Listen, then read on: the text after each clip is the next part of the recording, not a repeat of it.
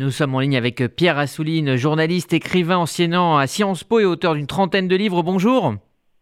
Bonjour. Merci d'être avec nous euh, ce matin sur euh, RCJ. Alors, à titre personnel, quels sont pour vous les livres qui vont faire cette rentrée littéraire 2022 Eh bien, par définition, on n'en sait rien puisque c'est le public qui décide et non pas le marketing et ni les éditeurs. Bon, évidemment, euh, difficile d'échapper à, à, la tornade de Welbeck euh, puisque c'est déjà, comment dire, acquis depuis des années. Euh, je connais même des, à la fois des écrivains et des éditeurs qui ont repoussé à la fin du mois la parution de leur nouveau roman euh, à cause de cette tornade prévue et annoncée. Mmh. Euh, donc, euh, à part lui, il y aura des, quand même ce qu'on appelle des gros calibres, euh, c'est-à-dire des, des, auteurs tels que Pascal Quignard, Pierre Lemaître, euh, Karine Tuile que vous avez cité, euh, et aussi Nicolas Mathieu, des, anciens lauréats du Goncourt, ce qui est normal parce qu'ils sont très attendus et qu'ils ont euh, acquis un, très grand public grâce au prix Goncourt, et donc, euh, bien entendu, leur, public les suit.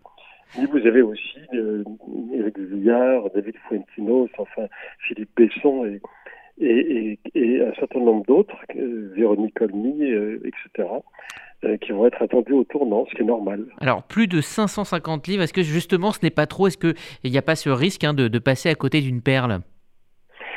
Ce n'est pas trop parce que ce serait un réflexe de riche de dire qu'il y a trop de, trop de livres, trop de production.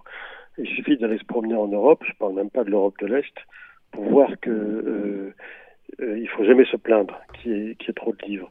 Surtout qu'il y a aussi les romans étrangers, traduits de l'étranger, d'une langue étrangère, et donc le meilleur de ce qui se publie dans le monde entier. Ça représente tout de même 20% de ce qu'on trouve en librairie aujourd'hui dans les nouveautés de littérature générale. On est le pays qui traduit le plus. Donc il ne faut pas se plaindre de cette richesse. Au contraire, vous savez, il n'y a pas d'écrivain maudit, hein, d'une part, et d'autre part, bien entendu, euh, ce qui va surnager, c'est 15 ou 20 livres à peu près, une vingtaine de romans, dont on va beaucoup parler et qui seront en pole position dans les listes des, des meilleures ventes. Et puis les autres seront un peu sacrifiés, mais ils seront là. Mmh. Ils seront chez les libraires. Et les auteurs feront des rencontres dans les librairies un peu partout en France. Donc ils ne sont pas sacrifiés, on passe pas à côté de pépites, mais il y a toujours des moyens aujourd'hui euh, parce qu'il y a une telle multiplication des, des médias, euh, notamment avec les réseaux sociaux, mais aussi avec énormément de, médias particuliers, euh, pour, qu'on ne passe pas à travers les mailles du filet. Mmh. Pierre Assouline, on disait il y a un instant, le secteur de l'édition se porte bien. Est-ce que le, confinement a rapproché les Français du simple plaisir de lire? Alors, c'est je, je, nuance un peu, c'est le secteur de la librairie qui se porte très bien. Mmh. Bien entendu, librairie et édition sont associés, ça va de soi, mais c'est surtout la librairie qui a connu un bond extraordinaire de, depuis, le, depuis deux ans. Il faut le souligner, c'est le seul secteur culturel euh, qui est aux anges, parce que évidemment, le théâtre, euh, le cinéma, euh, le, le spectacle vivant, des expositions, tout le reste de la culture peut pleurer misère, mais ce qui est normal, puisqu'ils ont été lourdement pénalisés et c'est pas fini.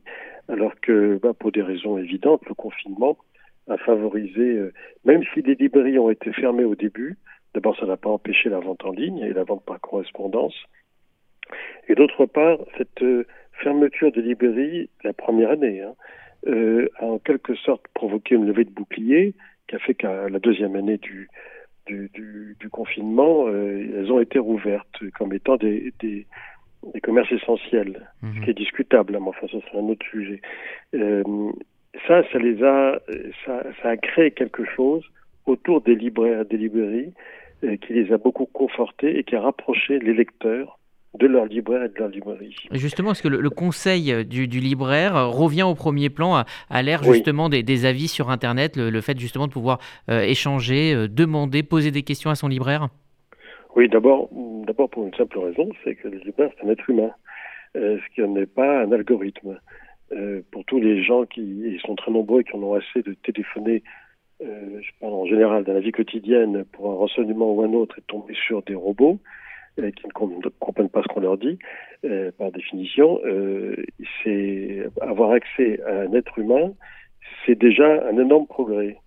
Et que cet être humain, être humain soit compétent, soit expert en la matière, et qu'il vous accueille bien, et que vous ayez une relation permanente avec lui, ça change beaucoup de choses.